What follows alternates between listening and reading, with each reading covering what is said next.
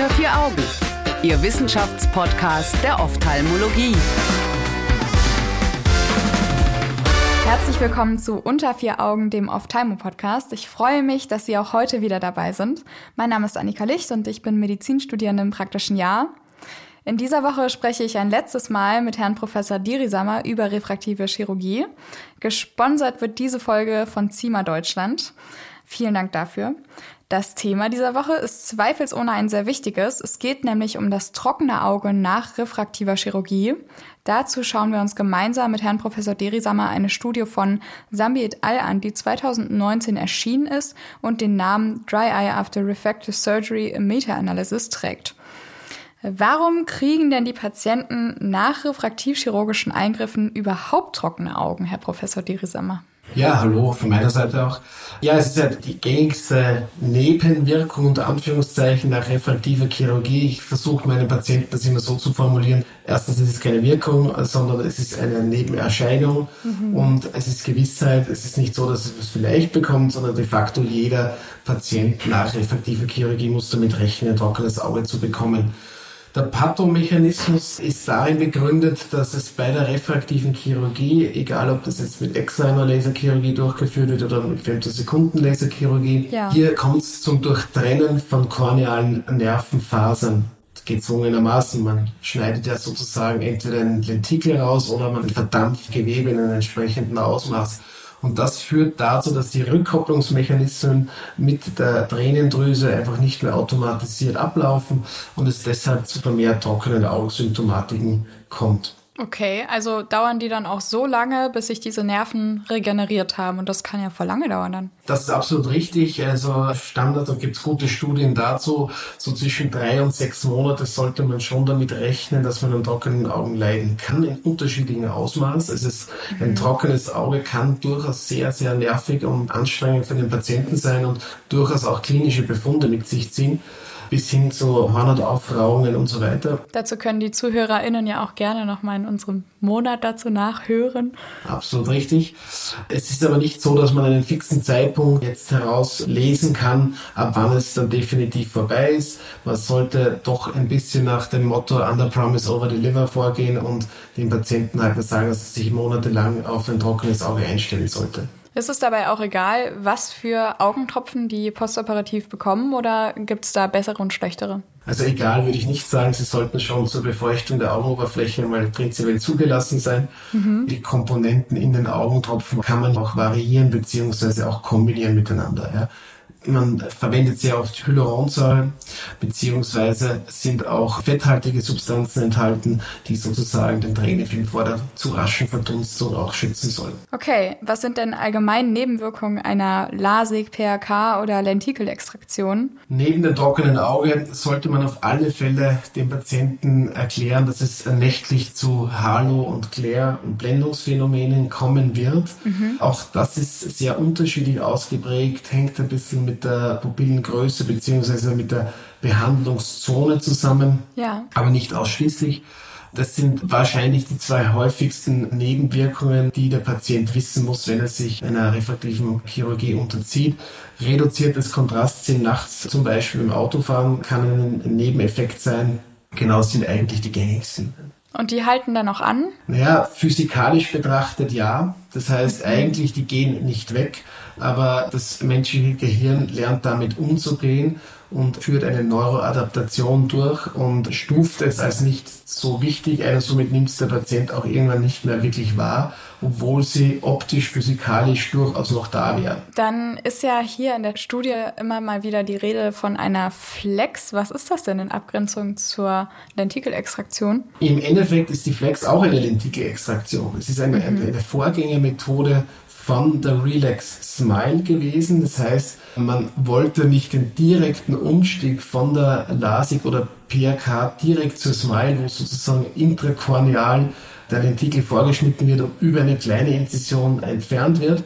Hier hat man noch zusätzlich einen Flap kreiert. Das heißt, man hat sozusagen über den Flap, den Flap aufgeklappt, hat dann diesen Lentikel abgezogen, entfernt und Flap wieder zugemacht, was an sich jetzt nicht einen ganz großen Vorteil natürlich gebracht hat, ja. aber es war schon die Idee auch, dass die Chirurgen auch sozusagen ein bisschen angenähert werden an diese Methode. Okay. Mittlerweile, wenn es meines Wissens, ist sie gar nicht mehr verfügbar. Also es gibt auch, glaube ich, gar keine Lizenzen mehr von der Firma. Okay, dann kommen wir mal zur Studie selber. Was haben Sambi et al. denn hier eigentlich herausfinden wollen? Ja, im Endeffekt haben sie sich in dieser Meta-Analyse angesehen, wie häufig Zicker, also trockenes Auge nach refraktiver Chirurgie in Bezug auf die unterschiedlichen Techniken und Methoden auftritt und diese auch miteinander verglichen. Das heißt, diese drei Haupttechniken, PRK, LASIK und SMILE.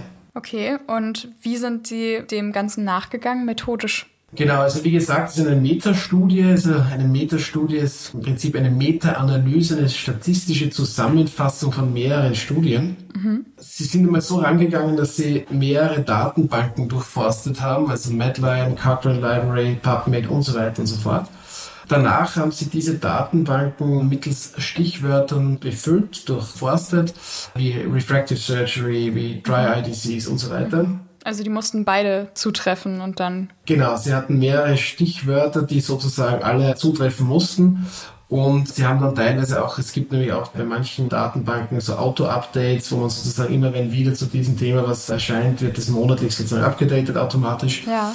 Sie haben aber auch die sogenannte Grey Literature durchgeforstet, diese graue Literatur, was sozusagen nicht publiziertes Material ist, aber doch oft sehr wichtige Informationen beinhaltet. Das sind klassisch Abstract-Einreichungen bei Kongressen zum Beispiel oder Web of Science, Clinical Trials, diese Dinge, hm. die wurden auch zusätzlich durchforstet. Aber die noch nicht gereviewt wurden, oder? Genau, die auch nicht publiziert sind in dem Sinn, weder peer-reviewed und auch nicht an sich publiziert, aber sie sind sozusagen gelistet und die wurden auch noch mit reingenommen. Dann wurden alle Duplikate entfernt. Mhm. Nach Entfernung der Duplikate waren es dann 2300 ungefähr. Okay. Und dann ist man eigentlich erst an das eigentliche Screening gegangen mhm. und hat sozusagen zuerst ein Titelscreening gemacht, also sozusagen die Titel der Studien durchgesehen. Und da wurden gleich mal 2000 explodiert. Also da hat's, äh, ähm, okay. sind immer allzu viele übrig geblieben die es zum Abstract Screening geschafft haben. Ja. Das waren nur 267 und da sind noch einmal 170 exkludiert worden. Und dann ist erst die Full-Text Screening passiert. Also man hat sich im Prinzip unter Anführungszeichen nur 92 Studien mit Full-Text angesehen. Mhm. Und auch hier sind noch einmal 78 exkludiert worden. Und deshalb ergibt sich aus der ursprünglich sehr, sehr hohen Anzahl von über 3000 Studien letztlich das Extrakt von 14 Studien, die man sozusagen als valide eingestuft hat und verwenden konnte für diese Meta-Analyse. Oh, das ist schon ziemlich verrückt, dass es so viel ist. Aber gut, jetzt wissen wir endlich mal, dass die erste Metastudie an diesem Podcast, dann wissen wir endlich mal, wie das funktioniert. Okay, und diese 14 wurden eingeschlossen und sind dem Ganzen nachgegangen. Welche Parameter hat man sich hinsichtlich der Fragestellung bei denen dann angeschaut? Ja, im Endeffekt waren die natürlich dann ein bisschen davon abhängig, was in diesen Studien denn überhaupt gemessen wurde. Das sollte natürlich in allen Studien halbwegs das Gleiche gewesen sein. Und mhm. die zwei Standard-Messmethoden fürs trockene Auge sind die Break-up-Time, also die Tränenaufrisszeit und das Schirmer-Test, also die Quantität der Tränen. Und das waren letzt, letztendlich auch schon die Parameter, die man hier extrahiert hat. Es gibt ja auch diesen OSDI, über den wir auch in der anderen Podcast-Reihe, wenn ich weiß, was das ist, schon mal gesprochen haben. Wäre der nicht besser gewesen? Ich würde es jetzt nicht als besser bezeichnen. Additiv wäre es sicher gut gewesen, wenn man den auch noch dabei gehabt hätte. Ja. Er war auch in manchen Studien drinnen, aber halt nicht in allen Studien und somit ist es natürlich dann mit dem Vergleich war das statistisch nicht durchführbar. Und somit hat das primären Endpunkt jetzt sozusagen rausgenommen. Das heißt, bei einer Meta-Analyse müssen dann auch wirklich alle Studien, alle Parameter das gleiche haben. Und wenn nur manche, manche Parameter haben, dann darf man die nicht auch noch auswerten. Ja, es, es macht halt wenig Sinn auch, weil mhm. man will es ja vergleichen. Es ist ja sozusagen ein Vergleich von Werten, die man zur Verfügung hat. Und wenn der Wert fehlt, dann macht es relativ wenig Sinn. Ja. Okay, gut. Und was kam raus? Ja, also es kam eine signifikante Reduktion der Break-up-Time, also der Tränenaufrisszeit nach LASIK und nach Flex raus mhm. und eine nicht signifikante Reduktion nach Smile und PRK. Also das zeigt so, dass hier wohl alleine das Schneiden eines Flaps, wie auch immer das gemacht worden ist, mhm. schon noch einmal die Tränenaufrisszeit negativ beeinflusst, zumindest ja. jetzt in dieser Analyse. Und sie haben auch gefunden, dass es zu einer signifikanten Reduktion der Tränenproduktion nach LASIK kommt mhm. und eine nicht signifikante Reduktion in Smileflex und PRK. Ich glaube, das passt ganz gut zu dem, was Sie schon mal gesagt hatten. Ich glaube, in der ersten oder zweiten Folge, die wir gemeinsam aufgenommen haben, war das, dass nämlich die Patienten berichten, dass sie nach einer Lentikelextraktion weniger mit trockenen Augen, also mit Nachwirkungen und Nebenwirkungen davon zu tun haben. Das ist zumindest meine persönliche Beobachtung gewesen und mit dieser Studie ist zwar bestärkt, aber muss schon ehrlicherweise sagen, die wissenschaftliche Power dieser Studie ist jetzt nicht allzu hoch. Okay. Weil man hat hier keine prospektiv vergleichende Studie zum Beispiel, auch nicht verblindet oder sonst irgendetwas. Das würde ich jetzt nicht übel interpretieren. Es gibt auch Studien, die zeigen, dass es keinen Unterschied gibt, mhm. aber es zeigt sich wohl ein gewisser Trend, der hier die Smile oder die Tikelextraktion etwas begünstigt. Okay, aber eigentlich sollten Meta-Analysen ja genau dazu da sein, um den Goldstandard herauszuarbeiten, oder nicht? Naja, Meta-Analysen haben immer einen retrospektiven Charakter. Das ist sozusagen nie prospektiv. Das ist immer so ein bisschen, ich suche mir was raus, was ich mhm. suchen will und finden will. Oder zumindest okay. schwingt das halt mit. Das, mich hat oft den Charakter, die sehen ein bisschen besser aus, als sie in Wahrheit sind das, das muss sich halt bewusst sein. Es ist enorm viel Arbeit, so eine Meta-Analyse. Es sind sicher sehr viele ja. Studenten und Studierende dabei gesessen. Aber ich, ich will es jetzt nicht kleinreden, die Studie, aber man muss sie trotzdem in Relation sehen.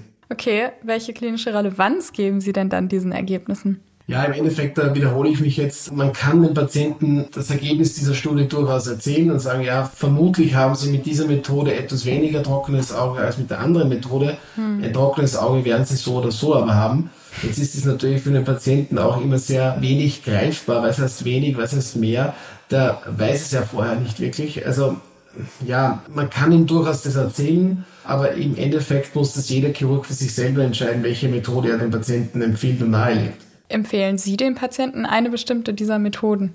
Ja, das ist auch Geschmackssache und hm. ich bin ein Smile-Anwender, also hm. nicht ausschließlich. Wir bieten hm. alle Methoden an und wenn der Patient für eine Smile geeignet ist, präferiere ich die Smile. Ich habe sehr, sehr gute Ergebnisse in meinen Händen. Andere haben mit der LASIK genauso gute Ergebnisse. Also das darf man sozusagen auch nicht zu hoch stilisieren, glaube ich. Das sind alles Methoden, die hervorragende Ergebnisse liefern mit kleinen, kleinen Unterschieden. Aber im Endeffekt finde ich es auch die modernste Art hm. zu korrigieren und man sieht ja auch, dass jetzt sehr viele Firmen nachziehen und auch diese Methode auch anbieten werden. Das ist ja auch so ein weiterer Punkt, dass man quasi sagen muss, die Operateure lernen das ja gerade erst, also viele, sie jetzt nicht, ne? Und dass diese Methode halt auch nach und nach wohl wahrscheinlich immer präferierter wird, das kam zumindest in einer Studie, die wir uns angeguckt haben, auch zum Ausdruck. Das wurde da gemutmaßt. Ja, man darf aber auch nicht vergessen, also es ist ja keine neue Methode mehr. Also wir reden mhm. hier von zwölf Jahren am Markt. Also das ist okay. jetzt schon Gut. für medizinische Verhältnisse wahrscheinlich noch relativ neu. Aber es ist wahrscheinlich eine ganz gute Mischung aus relativ das modernste und neueste, was es sozusagen gibt, aber schon mit Langzeitdaten. Ja, okay, vielen Dank dafür und auch für Ihre persönliche Erfahrung nochmal. Es gibt noch eine Frage, die ich off-topic gerne stellen würde. Und zwar haben die ja die Break-up-Time gemessen, so wie man das auch kennt, äh, angefärbt. Es gibt ja auch so eine neuere Methode, die Break-up-Time zu messen, ohne anzufärben. Können Sie uns da was zu erzählen? Ja, also es gibt viele unterschiedliche Geräte, die das können. Im Endeffekt wird die Tränenaufrisszeit mittels letztlich Videoaufnahme gemessen, ja. ohne dass man sich vorher anfärbt. Das mit dem Anfärben an sich wäre nicht das große Problem. Ich sehe aber eher den Vorteil darin, dass man diese Tätigkeit auch an Mitarbeiter abgeben kann. Das heißt, man kann sozusagen viel einfacher das für alle Patienten durchmessen hm. und man hat einen numerischen Wert, mit dem man auch arbeiten kann. Und das ist bei der Break-up-Time, wenn es der Untersucher macht, natürlich immer auch so ein bisschen einen subjektiven Touch hat das natürlich schon immer. Wann genau startet man und wann ist es jetzt aufgerissen oder nicht. Und hier hat man sozusagen eine gewisse Normierung drinnen, die sicher sinnvoll sein kann. Das klingt so ein bisschen so, als würden Sie diese neuen Verfahren auch besser finden. Uh, mit Komparativen muss man immer aufpassen. äh, und das werden Sie jetzt auch nicht entlocken. Nee, also es ist gut, dass die Industrie und die Techniken immer besser werden, aber es muss trotzdem einmal validiert werden, ob das mhm. vergleichbar ist und ob das auch die gleiche wissenschaftliche Signifikanz und Relevanz noch hat. Okay, vielen Dank. Dann haben wir das jetzt quasi auch noch mit einschließen können. Fand ich persönlich noch interessant. Und damit geht der Themenmonat leider schon wieder zu Ende. Danke, dass Sie sich die Zeit genommen haben, Herr Professor Dirisamer. Sehr, sehr gerne. Danke auch an CIMA, dass Sie diesen Themenmonat ermöglicht haben. Liebe ZuhörerInnen, alle Studien finden Sie wie immer auf unserer Homepage untervieraugen.org. Da können Sie auch gerne Feedback oder Anregungen zu diesem Podcast hinterlassen oder uns per Mail senden. Und Sie können den Podcast natürlich auch gerne auf Spotify bewerten. Ab nächster Woche dreht sich hier alles um die Myopie. Wir freuen uns, wenn Sie auch dann wieder dabei sind und wünschen Ihnen bis dahin eine gute Zeit. Unter vier Augen. Eine Produktion der CareCom GmbH unter der Leitung von Prof. Dr. Alireza Mirshahi und Tobias Kesting.